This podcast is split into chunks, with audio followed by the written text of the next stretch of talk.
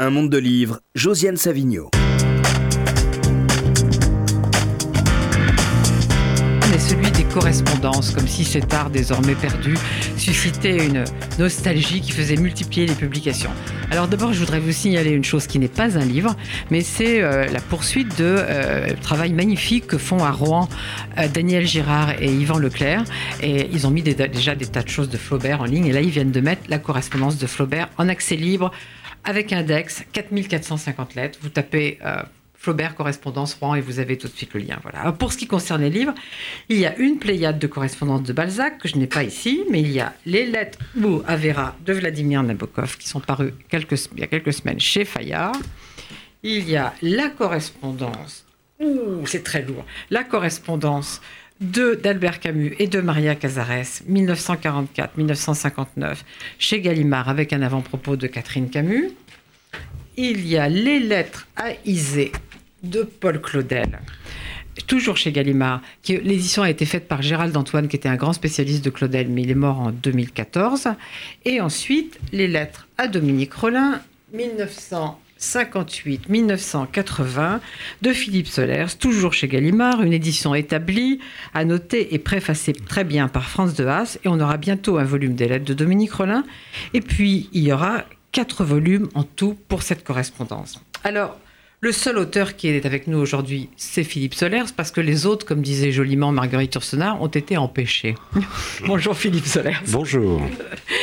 Et euh, alors, je voudrais dédier cette émission à la destinataire des lettres de Philippe Solers, Dominique Rollin, que voici.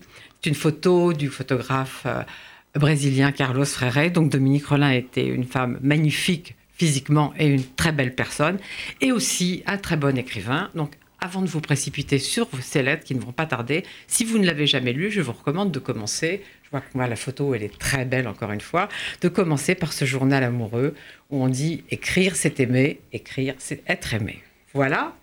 Alors, pour parler de toutes ces lettres, avec Philippe Solers, j'ai invité Patricia Boyer de la Tour, qui est journaliste. Arrêtez de tripoter mes affaires, Philippe Solers, s'il vous plaît. Euh, j'ai invité donc Patricia Boyer de la Tour, disais-je, qui est, qui est journaliste, qui a fait un livre d'entretien avec Dominique Rollin qui s'appelle Plaisir. Donc, ça, c'est l'édition originale dans la collection La Finie. Plaisir d'amour dure toute la vie. Dominique Rollin aimait beaucoup la chanson française, comme moi d'ailleurs. Et ça a été aussi publié en folio, donc je, moins cher, abordable. Je vous le recommande aussi. Et puis, euh, je sais que Patricia Boyer de la Tour en prépare un autre. Ça, c'est un scoop pour euh, RCJ. Voilà. Alors, un scoop pour RCJ, un autre volume de Plaisir. Plaisir 2 va paraître. Alors, vous savez, c'est à la fois une suite et ça n'est pas une suite. C'est-à-dire que c'est une suite dans la mesure où le protocole est un peu le même. C'est un, un livre d'entretien, mais ça ne paraîtra pas sous cette forme. Parce que précisément, les choses ont changé. Dominique est très très présente dans ma vie, mais elle n'est plus là physiquement. Et puis, euh, j'ai changé aussi. Et donc, euh, je crois que ce livre aura une tonalité euh, différente. Et, et je le crois assez magique. Je, pense que nous sommes passés dans une autre dimension euh, dans ce deuxième livre. Alors, vous avez aussi fait, euh, avec Philippe Solers, dans la revue Études, la revue des Jésuites, euh, un entretien qui est très très bien, qui est très très bien. Donc, je vous commande d'acheter Études, bien entendu. Et puis, euh, et puis, et puis, euh, Vincent Roy, j'ai invité aussi, qui est éditeur, qui est critique, qui est écrivain, qui connaît bien l'œuvre de Philippe Solers, qui a fait un livre avec lui. Bonjour. Qui L'Évangile de Nietzsche en 2006, et euh, qui était à l'origine au Cherche Midi, et qui maintenant est en folio aussi. Absolument. Alors bonjour à tous, et avant d'aller en détail dans les lettres de Solers, disons un petit mot des autres livres. Alors Vincent Roy, commençons par Camus. Gros livre. Oui, gros livre. Euh, alors, ce euh, n'est pas une correspondance entre deux écrivains, mais entre un écrivain et une actrice. D'abord, il faut le préciser, puisque euh, on va parler tout à l'heure de, la spécificité des lettres de Philippe Solers à Dominique Rollin, puisque là, c'est vraiment la correspondance entre deux, la correspondance amoureuse et littéraire entre deux écrivains. Là, ce n'est pas le cas. Je dois vous avouer que j'ai trouvé, puisque nous allons parler de, euh, de Vladimir Nabokov et de Paul Claudel, je dois vous avouer que j'ai trouvé que euh, littérairement, même si bien des lettres euh, peuvent apparaître touchantes, j'ai trouvé que littérairement c'était plus faible. je dois le dire. je dois dire que, que, que j'ai l'impression que, que Camus, euh, alors qu'on l'attend plus que Casares sur, euh, sur ces lettres-là, euh, il me semble que, que, Camus est un peu en dessous de, de ce qu'il aurait pu donner. Voilà, je trouve que c'est beaucoup moins intéressant et ça prouve ce que d'une certaine manière j'ai toujours pensé, que c'est un écrivain beaucoup moins important que ne le sont à la fois Vladimir Nabokov ou Paul Claudel. Oui, c'est vrai, il y a un décalage entre l'écrivain en plus et, l'actrice. Elle est très jeune lorsque, lorsque demande leur, leur, correspondance. Et alors, elle a deux trois, trois mots assez malheureux sur Hemingway, sur le cardinal de Ray, etc. Bon, c'est vrai qu'il y a une ou deux phrases qu'on pourrait, euh, enfin d'elle, qui sont toutes même assez belles. Lorsqu'on a, euh, quand on n'a plus été seul un jour, on ne le sera plus jamais. Enfin, quelque chose comme ça. C'est assez beau. Donc, euh, Camus a, réussi à révéler ça en elle, donc c'est déjà très bien. Et pour le reste, c'est vrai que c'est assez long, c'est assez pesant, et c'est un peu décevant, c'est vrai. Et d'une certaine manière assez conventionnel. Moi, je dois avouer que j'ai quand même un petit faible pour Maria Casares. alors, alors, je voudrais, je voudrais lire un, petit passage, parce qu'en plus, ça, concerne aussi quelqu'un que j'aime bien. Euh, hier, je n'ai pas eu de lettre.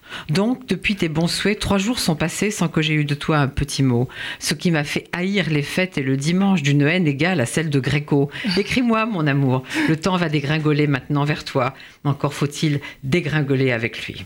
Je t'aime, mon cher amour, etc. Bon, j'ai quand même un faible pour Maria Casares. Philippe Solers oui, le temps ne dégringole pas, et c'est le problème du temps qui se pose dans les correspondances de cet ordre, et qui sont très très passionnantes selon les auteurs. Euh, je dois dire que j'ai assez de mal à m'habituer euh, au style de Camus, euh, je veux dire dans son discours amoureux. Et le fait de dire tout le temps "je t'embrasse de toutes mes forces", par exemple, me paraît très lourd, un, très très, enfin de toute. Là, je, suis fort et je comprends beaucoup que les femmes puissent se plaindre euh, lorsqu'elles sont embrassées de toutes forces par des autres. dans, ce, dans le style, si vous voulez, on progresse vers, enfin on progressera par la suite. on voit la différence qu'il y a entre un talent éblouissant qui est celui de Nabokov, euh, écrivant à sa femme. Mais je voudrais qu'on parle d'abord de Claudel. Je crois que vous aimez bien les lettres de Claudel. Ou le talent extravagant de, folie, euh, mais de, force, d'énergie euh, vitale considérable, surtout dans les descriptions de paysages mm. de Claudel, qui est un très très grand écrivain. Donc le, problème, c'est ça. C'est une différence de moyens, de moyens littéraires.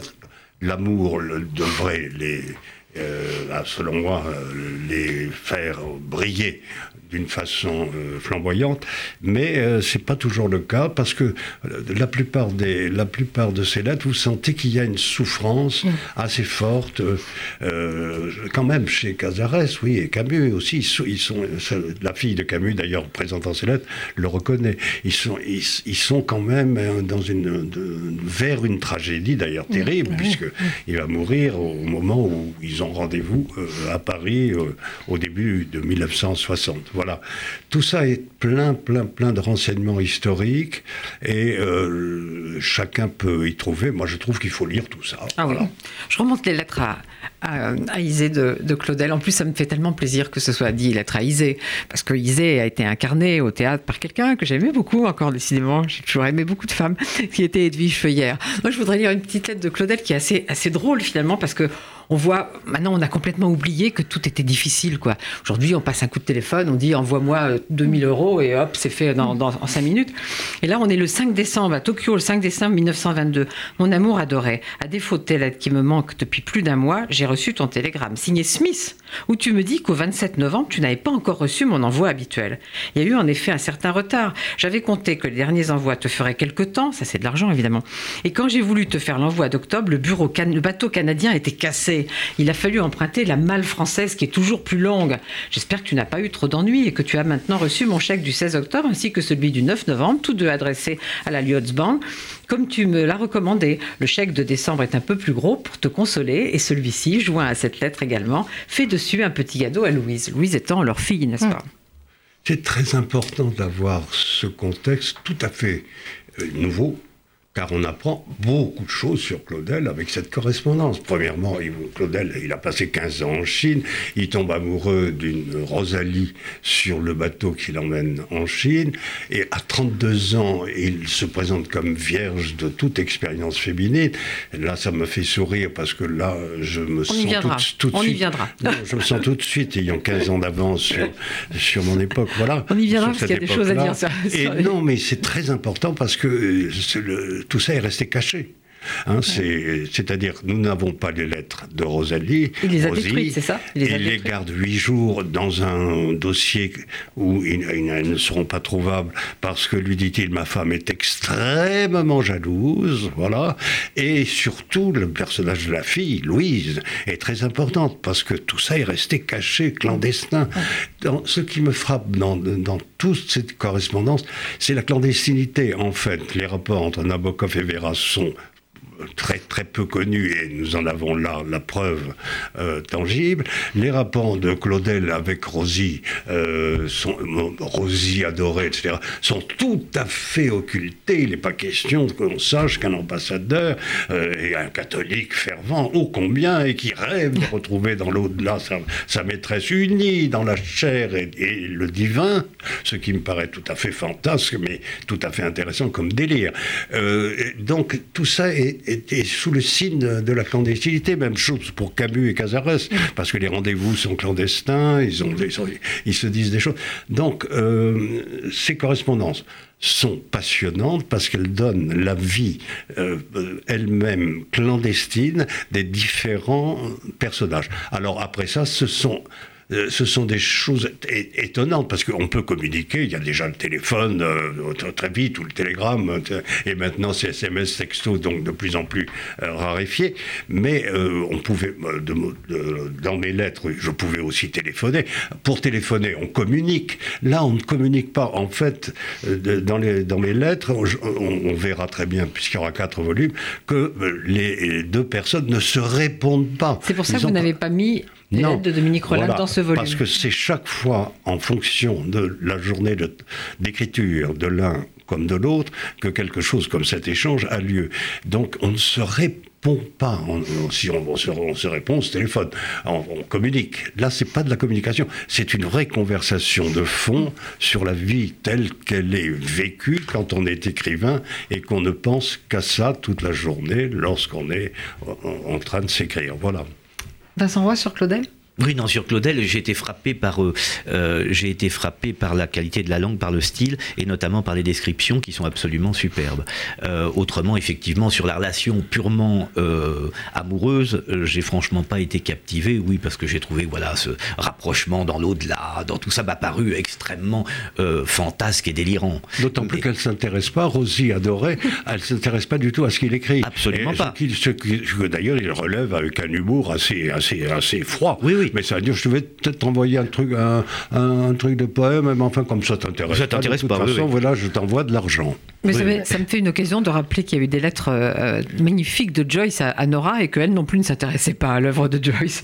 Non, pas du tout, mais avec une, une particulière intensité tout de même. C'est-à-dire que ce que Joyce a reconnu dans la mesure où il n'avait pas 32 ans quand il est tombé sur la, cette femme, cette Irlandaise magnifique, euh, experte et qui lui a révélé euh, des choses que l'on retrouve alors dans une, pour un catholique euh, comme Joyce, c'est quand même là une transgression considérable parce que Molly Bloom dans Ulysse, c'est pas du tout les aventures euh, assez, assez étroites des autres personnages que nous connaissons. Nous n'avons pas les lettres de Nora, mais nous avons ces lettres pornographiques alors de Joyce en 1909 lorsqu'ils sont séparés.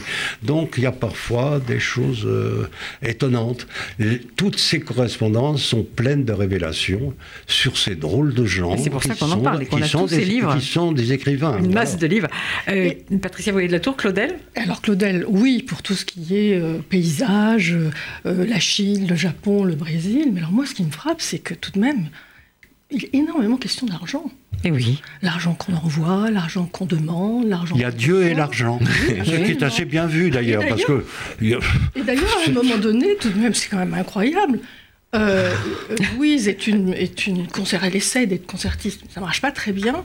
Et alors, du coup, Claudel dit bah, Je vais être à la retraite, donc je vais plus pouvoir assumer toute cette famille, parce qu'il il, assume toute la famille. Alors, il, il, dit bah, Écoutez, très bien, Louise va aller au couvent, et puis par la même occasion, bah, sa mère aussi, en fait. Donc, il veut coller et, et Louise et Isée au couvent.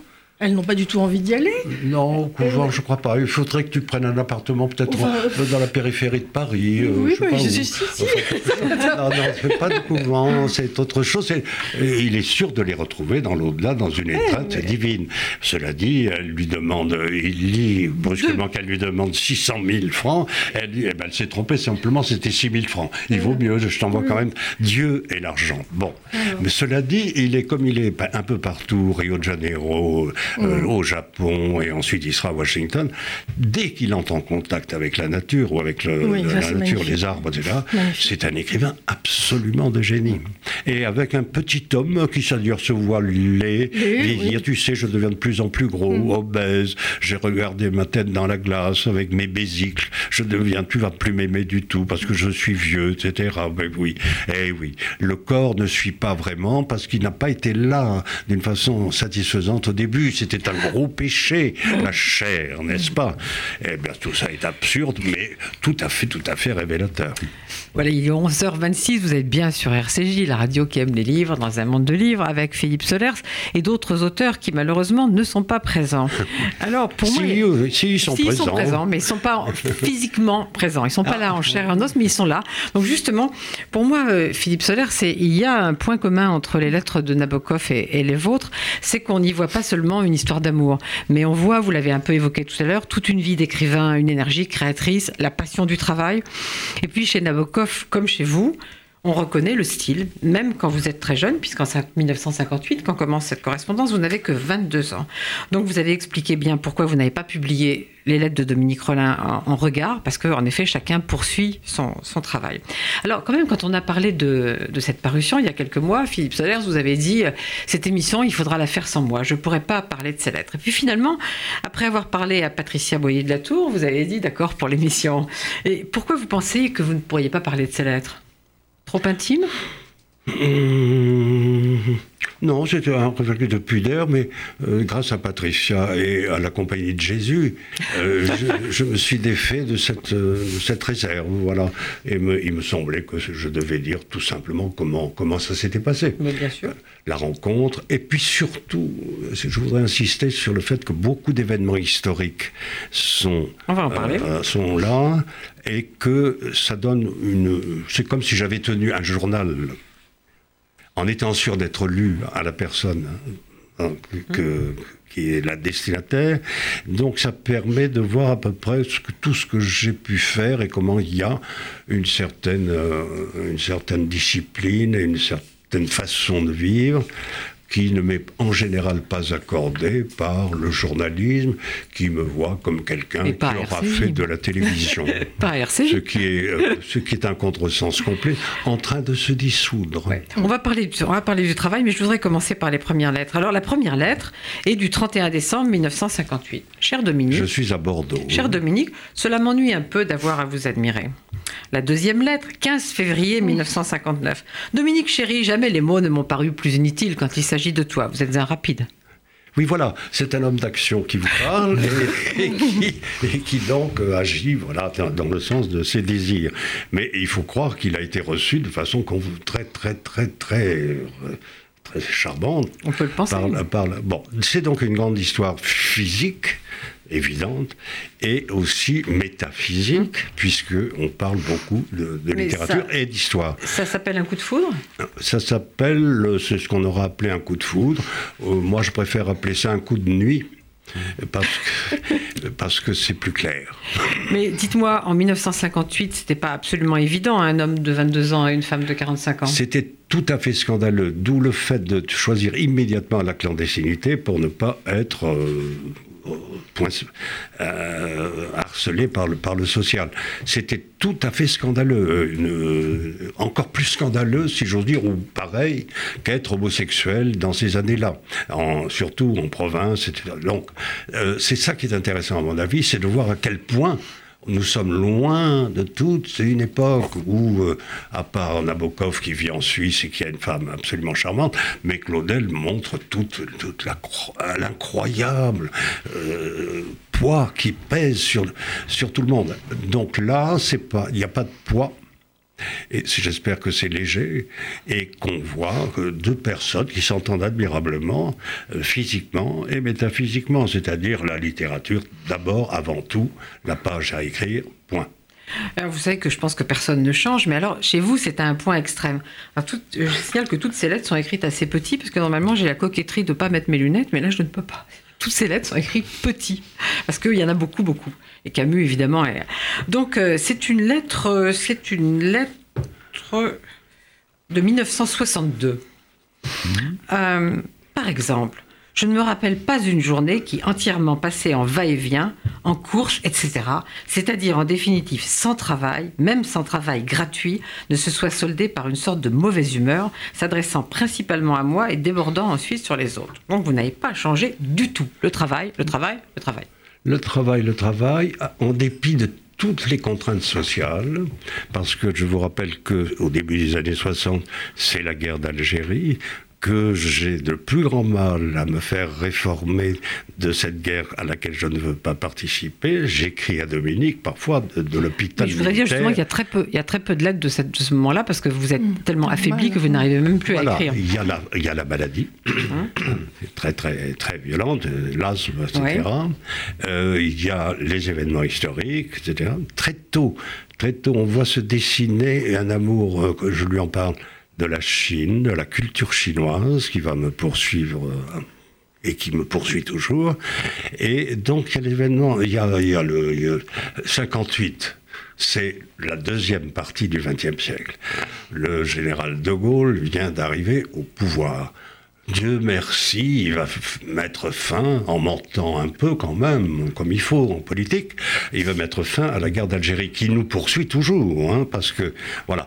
Donc, c'est un tableau de, la France de la deuxième moitié du XXe siècle, ce qui n'est pas le cas des autres écrivains que nous avons cités, et déjà au XXIe, à mon avis, là, c'est d'une actualité qui reste euh, complète historiquement, attention, ce sont des lettres d'amour historiques, hein, et historicisables. donc la préface de François est parfaite de ce point de vue, et ça va continuer, puisque le, prochain tome de moi, ça sera de 1980 à 2008. Voilà. Patricia Boyer de la Tour, je voudrais que vous expliquiez sur une question que vous posez dans votre entretien pour études. Je remonte la, couverture et je voudrais que Philippe Sœur s'y réponde aussi. Votre question, c'était N'y a-t-il pas une part d'angélisme dans cette mhm. histoire d'amour? Qu'est-ce que vous vouliez dire exactement? Eh bien, je faisais un peu l'avocat du diable, d'une certaine façon. Euh, mais le diable est un ange. Et absolument. Et un ange déchu, dit-on, mais c'est peut-être une, une exagération. Oui. C'est-à-dire. Qu'est-ce que vous avez répondu Vous avez répondu. Mais, nous sommes des anges. Mais nous sommes des anges, voilà, oui, bien sûr. Bien sûr. les anges, c'est léger, ça n'encombre pas la circulation. Euh, nous sommes des anges à l'intérieur des embouteillages de Paris. Et Anne Hidalgo n'est pas un ange. Et nous avons réussi à partager nos enfants. Aussi. Donc, euh, il, y a, une, phrase que, voilà, je tout à l'heure sur ce qui est l'aventure de, cette histoire, mais je veux pas. tout de suite, je voudrais, qu'on revienne au travail. Donc, il y a une lettre du 17 avril 1962. Alors, vous dites hier, euh, hier crise assez dépressive à mon sujet. Je disais Virgile, Dante, grosse imprudence. Comment prendre au sérieux mes lamentables efforts? C'était un moment de doute? Non, un moment de lucidité. Ça prouve bien l'ambition de ce drôle de type. Il voudrait être à la, à la hauteur de Shakespeare, de Virgile, etc. Et voilà une ambition tout à fait déraisonnable et il est conscient de sa folie. Cela dit, Peut-être que quand même. On verra. Oui, c'est ça. Et Vincent Roy, justement, vous connaissez bien l'œuvre de, de, Solaire. Et je suppose que vous avez vu des tas de ponts entre ses lettres et son œuvre, la manière dont son œuvre s'élabore dans les années 60, 70, loi, nombre, paradis, etc. C'est évident, d'autant que euh, ce, ce recueil nous permet, donc 58-80, euh, nous permet une grande précision sur toutes ces affaires, puisque euh, il parle de l'écriture de Parc euh, de manière très précise, du projet de l'intermédiaire du livre qui était approchée de l'intermédiaire, qui va devenir euh, l'intermédiaire, même de textes de manière très précise, comme le texte euh, qu'on connaît maintenant sous le titre Logique de la fiction et qui devait s'appeler Éloge de la fiction, tout ça est, très précis. Je me permets juste de revenir sur quelque chose qui me trouble beaucoup. Euh, vous disiez première lettre 58, je ne voudrais pas avoir, enfin, à vous admirer, etc. Trois mois plus tard. Trois mois plus tard, ma chérie, etc. Et le 23 août 59, c'est la lettre 9. Il écrit ceci qui me trouble beaucoup Je t'aime, virgule. C'est sûr, comme je n'ai jamais aimé personne, c'est-à-dire complètement.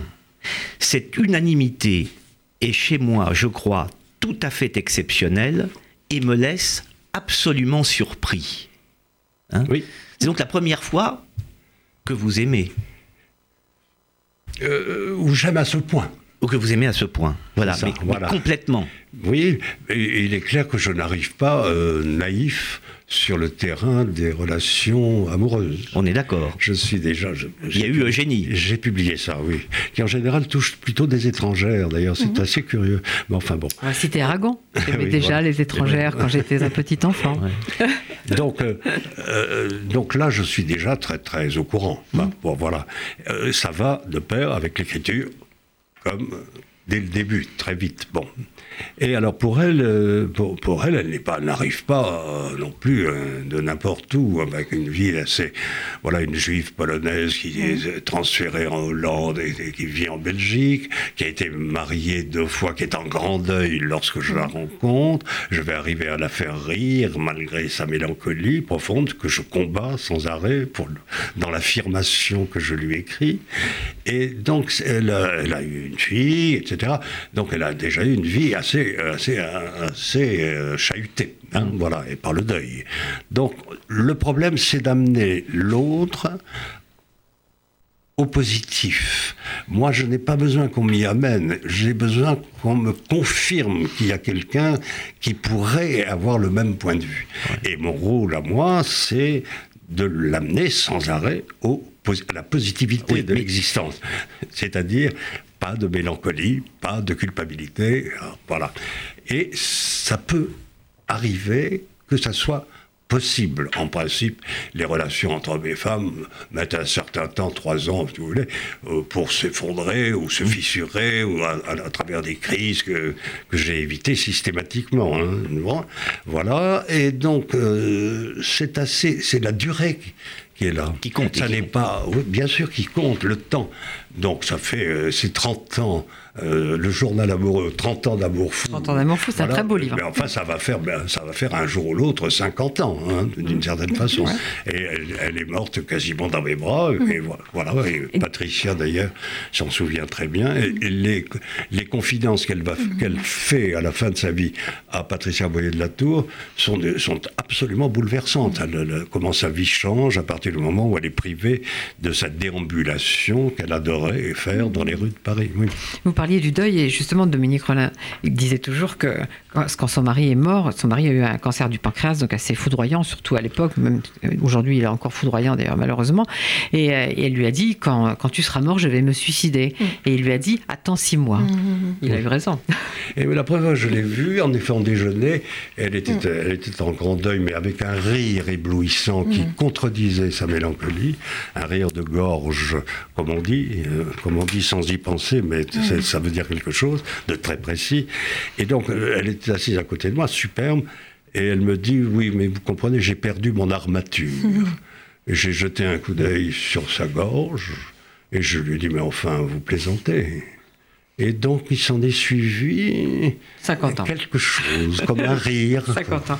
Et vous parlez bien sûr un peu de Venise dans, dans ce livre, mais pas tellement, parce qu'au fond, euh, quand vous y étiez, vous étiez avec Dominique Rollin, donc vous en parlez peu, mais vous dites à un moment, Venise est vraiment notre maison. Absolument. Ça a été tout à fait. Euh, on est d'abord allé beaucoup à Barcelone, où il y a, où il y a eu des. Enfin, c'est très bien, c'est à lire dans les études la revue, la revue des Jésuites. Euh, et puis, et puis là, alors, l'arrivée à Venise, j'ai beaucoup écrit là-dessus, elle aussi, ça a été absolument décisif. Donc, printemps et automne, systématiquement, pour travailler, chacun de son côté. En fait, vous aviez trouvé le, le lieu, Le lieu et où la être formule. ailleurs et à travailler. Le lieu et la formule, comme dire un mot magnifique. Bon, voilà. Le lieu et la formule. Alors j'aime beaucoup une des phrases de Patricia Boyer de la Tour dans l'entretien, je vais la citer. À partir du moment où elle vous rencontre, elle congédie les hommes qui ne cessent de tourner autour d'elle, tout en comprenant très vite qu'il va falloir qu'elle accepte votre manière de vivre libertine. Mais vous, est-ce que vous auriez accepté qu'elle ait d'autres amours? Ben, je, je, je, J'hésite. je- je- J'hésite. à condition, Non, mais c'est très important hein, votre question, à condition de ne pas en parler, pourquoi pas? À condition de ne pas en parler. Le contrat de silence sur la vie intime de chacun, enfin qui peut avoir... Dieu sait que je, je n'ai pas manqué de- de- d'expériences diverses. Euh, le problème était de ne pas en parler. Je me suis marié entre-temps aussi, avec une personne que je qui est toujours ma vous. femme, Julia Kresseva. C'est d'elle Bon. que je parlais, pas de vous. Non, non, on parlait. C'est le contraire, si vous voulez, du contrat. Ouais. C'est le contrat inverse. Sartre-Beauvoir. On ne dit rien. J'ai vu le contrat de Sartre-Beauvoir, c'est-à-dire il se racontait tout. Euh, euh, Beauvoir surtout. Sartre, euh, nous savons nous, hein, qu'il pouvait cacher pas mal de choses. Donc c'est un, contrat bancal, hein, le fait de tout se raconter. Et c'est surtout une très grande stupidité, parce que ça ne fait que renvoyer à quelque chose qui gêne. Donc il faut se taire et agir. Moi, je suis plutôt d'accord avec vous, mais enfin, Sartre et Beauvoir, ils faisaient ce qu'ils voulaient. On fait comme on veut. Je crois que Vincent Roy a quelque chose à dire. Oui, parce qu'il y a deux choses troublantes puisqu'on aborde ces sujets. Euh, D'abord, il y a beaucoup de lettres euh, où euh, vous, la, vous la rassurez. Il y en a une, par exemple, du 2 janvier 63, j'en ai noté qu'une, mais il y en a beaucoup, où vous lui dites pas de vie sans toi, c'est sûr, sois tranquille. Et euh, c'est- assez drôle, puisque vous êtes, comme on l'a dit, beaucoup plus jeune qu'elle, et on a, on a le sentiment qu'elle a besoin d'être rassurée sur votre amour. Euh, très troublante, les lettres, puisque vous en parliez, deux, il y en a peu, mais très troublantes. Celle euh, datée de 1967, année où vous vous mariez.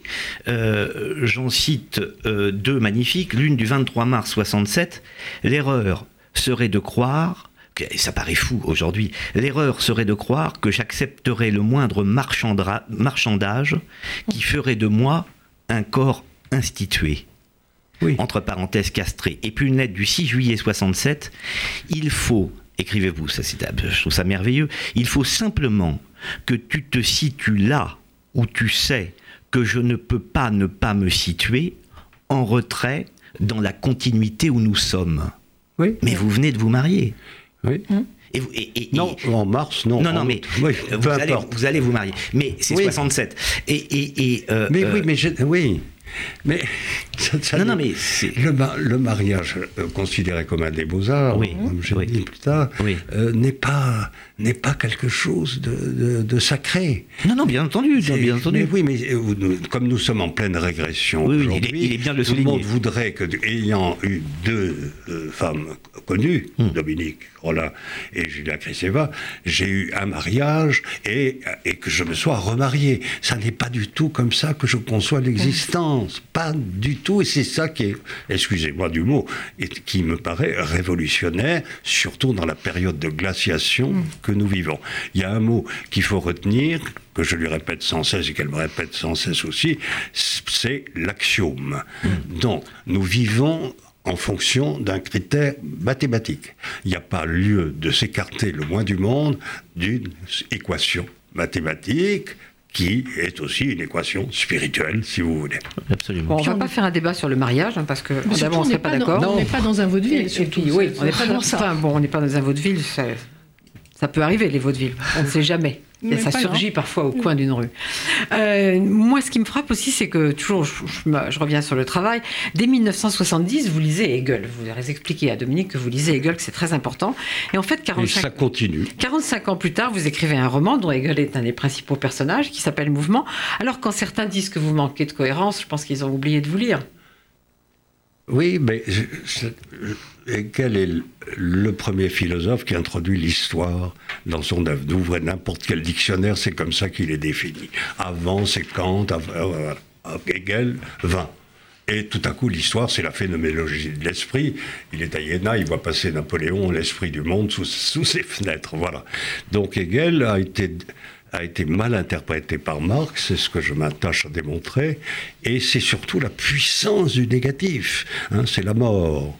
Le, la mort est quand même quelque chose qui a toujours été très très présent dans ma vie et dans la vie de Dominique aussi. Hein. C'est-à-dire que, euh, comme le prouveront les entretiens qu'elle a continué à faire avec Patricia Boyer de la Tour. Donc c'est le négatif. Et, euh, Georges Bataille, que, dont j'aime citer le nom maintenant. Euh, et qui est très présent dans ce, dans ce livre. Vous en parlez beaucoup, comme vous parlez de Mauriac. Présent, parce que c'est et le penseur que j'admirais le plus, qui venait nous voir dans le bureau de tel quel autrefois, etc., qui m'a impressionné par son silence. Et donc, comment se fait-il que Georges Bataille ait mis en exergue à l'un des livres les meilleurs de qualité de pornographie qui s'appelle Madame Edwarda, pourquoi y a-t-il en, épigraphe une phrase de Hegel, à savoir que la mort est la chose que nous devons regarder en face et qu'elle nous donne un pouvoir euh, le pouvoir de l'être même. Hein. C'est-à-dire, vous imaginez le philosophe Hegel recevant Madame Edwarda, supposons, imaginons ça, l'ouvrant Madame Edwarda, euh, regardez le livre et se retrouver en épigraphe. Eh bien, ça, c'est Bataille. Et Bataille était merveilleux parce que Bataille à Barcelone, Le Bleu du ciel, etc. Georges Bataille est un, est un écrivain absolument majeur dont nous n'avons pas la correspondance, mais nous avons ses livres, ce qui est la même chose d'ailleurs. Et une Pléiade. Et une Pléiade. Moi, je voudrais. Il faut Patricia Boyer de la Tour et Vincent Roy ont encore des choses à dire, je le sais. Et, euh, je voudrais dire quand même deux mots de deux lettres, deux morceaux de lettres que je trouve particulièrement intéressants. Donc il y en a une qui est du 21 juillet 1977.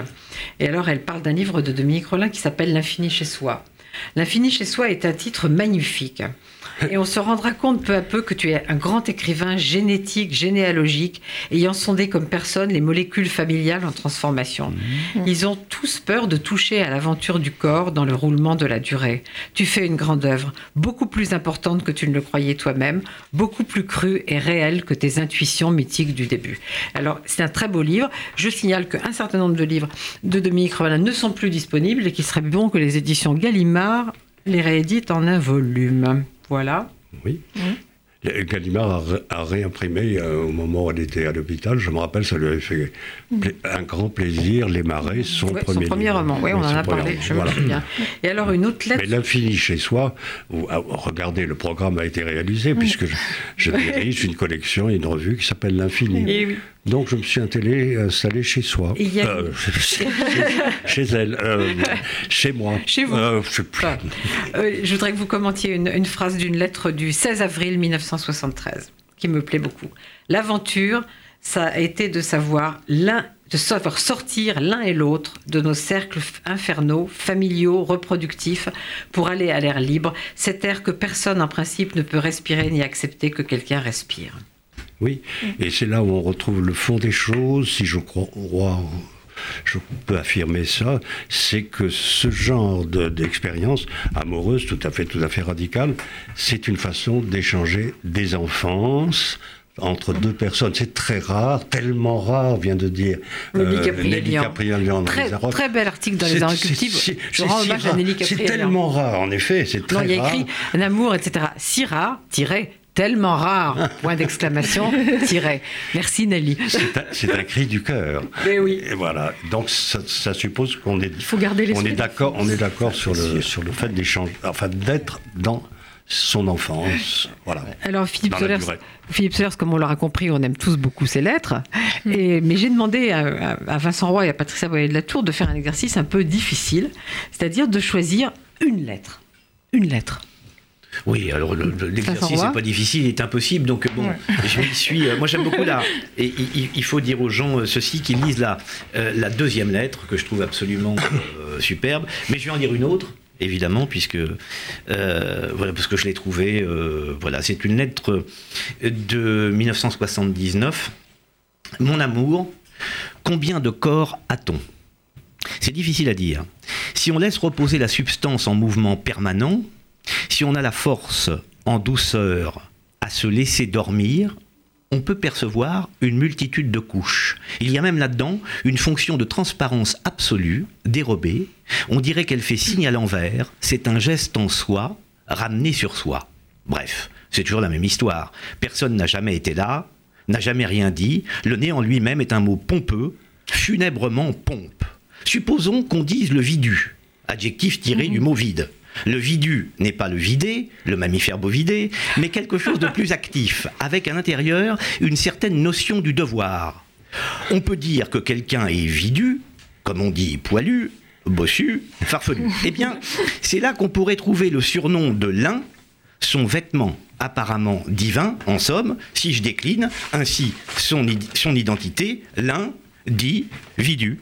Tu vois qu'il s'agit là simplement d'un on dit, d'un simple bruit qui court, d'un cancan, d'une calomnie ou au contraire d'une catégorie fondamentale. Dividu, c'est autre chose que diviser, c'est une division en train de se faire, toujours en fonction du dire, etc., etc.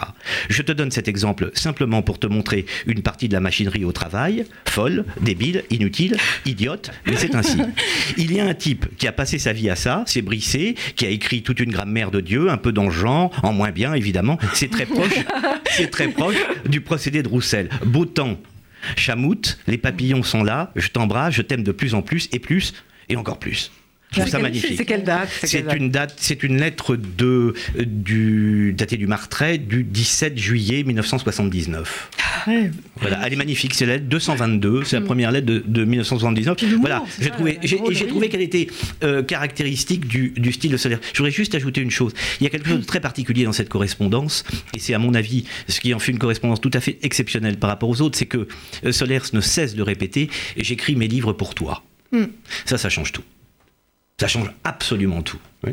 Hein c'est, Comme ça, je suis sûr qu'ils seront lus. eh, mais c'est absolument, quelqu'un. c'est absolument fondamental. Voilà. Hein, c'est, c'est à partir de là, ça fait partie de l'axiome. hein, voilà, Et puis c'est une parlions. expérience intérieure aussi, parce qu'on dit, on dit beaucoup évidemment, euh, c'est une, c'est une, une correspondance qui, qui parle beaucoup de littérature, mais je dirais que plus même, enfin, de littérature, c'est aussi d'art de, vivre. Donc, euh, comme, comme disait euh, Guy Debord que vous aimez citer, pour savoir écrire, il faut savoir lire, et pour savoir lire, il faut savoir vivre. Et c'est vrai que... Le savoir dormir. Et oui. Et, Sommeil très important dans ces lettres. Ce Très sommeil est très important. parce que les rêves qu'elle faisait, elle les transcrivait tout de suite le matin, Oh, ouais. comme s'ils avaient été dictés. Et d'ailleurs, ça a donné un livre très beau qui s'appelle Train de rêve, Train qui a été rêve, publié chez. Gallimard. Pardon. Patricia, vous voyez la tour, votre lettre, parce qu'on n'a plus de trois minutes, donc enfin, je ne veux pas rater ça. Est-ce que vous voulez une lettre ou bien un, un inédit? Ah, un inédit, je veux bien un inédit, je veux bien les Parce deux d'ailleurs. Les deux. Alors les deux, on va dire les deux. Alors croyez-le si vous voulez, mais j'ai ouvert ce, ce livre euh, pour chercher une peut-être l'inédit quand même, parce qu'il reste plus que deux minutes. Bon, je renvoie juste à cette lettre Ouais, que je trouve absolument magnifique. C'est la lettre de, du Martret de 20 20 22 mars 1967. Euh, c'est la présence de Dominique dans la vie de, de Philippe Solers et qui est une présence euh, inoubliable, irremplaçable euh, et qui ne- ne sera toujours là. Et l'inédit, Voilà. c'est quoi Et l'inédit, alors l'inédit, c'est un, un fragment euh, De Dominique de Dominique, euh, qui va évidemment être le intégré livre, dans le ouais. prochain livre, et qui parle justement de cette correspondance. Donc j'ai trouvé que c'était intéressant de vous, le, de vous le lire. Alors, à chaque fois, c'est Dominique qui parle. hein. À chaque fois que nous avons été séparés, nous nous sommes écrits une lettre par jour. On attendait la distribution du courrier chacun de son côté. D'une certaine façon, ce n'est pas tant le contenu de ces lettres qui nous importait, mais notre besoin d'écrire. Nos lettres étaient un poinçon de vérité dans la réalité, des exercices de méditation. Chaque jour est différent du précédent et du suivant. Chaque jour est chargé d'un message secret. C'est vrai pour chacun d'entre nous, mais pour deux écrivains, il y va d'une sorte de nécessité à le dire et donc à l'écrire. On ouvre alors un espace de vie qui est celui de la liberté totale. Écrire une lettre, c'est transférer une image de soi-même à l'autre. Nous n'avions pas besoin de nous épater par des chefs-d'œuvre à la manière de certains crétins. Nos lettres se renouvelaient chaque jour, elles étaient nourries de nos images, d'un paysage et d'une qualité d'air qui changeait selon le temps et notre vie. Un jour, deux fragments sur 50 ans. Je vis la poésie avec lui comme si l'ensemble de ce que j'ai écrit, romans, lettres ou essais, était consacré par la vie qu'il me mène. C'est magnifique, absolument magnifique. Alors évidemment, moi j'ai plus beaucoup de temps, mais je voudrais quand même dire que moi j'ai été totalement fascinée par toutes les lettres autour de l'élaboration de Paradis. J'ai trouvé que c'était des lettres absolument magnifiques sur la manière dont, dont on compose quelque chose de très difficile, etc. Et alors, moi, j'ai choisi une lettre un peu anecdotique. Et, euh, j'en lis juste deux phrases parce que euh, c'est un, un, chiffre qui est considéré comme maudit. Et, et j'ai découvert que pour moi, il n'est pas maudit. Il n'était pas maudit non plus euh, pour, pour Dominique Rollin. C'est une lettre du 13 juillet 1973. Mon amour, je pense à quel point c'est ton jour, vendredi 13, ton chiffre, ta date. Je vois ça violet violet emporté, violet porté par le verre refroidi de Jade. Mmh. voilà, c'était. C'était drôle aussi. Mmh. Et le vendredi 13 m'a été très faste aussi. Alors voilà, vive les vendredis 13, vive Dominique Rollin et ses lettres de Philippe Solers. Je veux quand même pas oublier Nabokov et Vera. Et puis, bon, comme l'a dit Philippe Solers, même si c'est un petit peu lourd, on apprend des tas de choses quand même dans la correspondance d'Albert Camus et de Maria Casares, parce que c'est des documents d'époque, et moi j'adore les correspondances, je dois avouer, mais c'est vrai qu'elle est un peu lourde au sens de tous les sens du terme. Et puis, quand même, Paul Claudel, il faudrait pas l'oublier. Paul Claudel, son journal est, très bien aussi, son journal est, magnifique. Il est, il est en Pléiade. Et euh, qu'est-ce que j'ai oublié? Étude. Qu'est-ce que j'ai oublié? Étude, étude, plaisir, Dominique Rollin. Et euh, on n'a pas l'évangile de Nietzsche, euh, mais il est en folio aussi, de, Philippe Soler. Euh, mais écoutez, je vous remercie tous. Je voudrais qu'on continue, mais on n'a pas le temps parce que ça va être le journal de Paul-Henriette Lévy. Et je remercie David Elbaz pour la réalisation. Et puis quand même, je veux remontrer encore une fois ces lettres et puis dire que finalement ce qui est très intéressant et c'est pour ça que c'est complètement différent de toutes les autres, c'est que les autres destinataires ne sont pas des écrivains. Et c'est une correspondance entre deux écrivains, deux écrivains qui s'aiment, mais surtout deux écrivains qui écrivent. Et comme je le dis souvent, quand on écrit, on ne vit pas comme les gens qui n'écrivent pas. Merci à tous. Au mois prochain. Merci. Merci.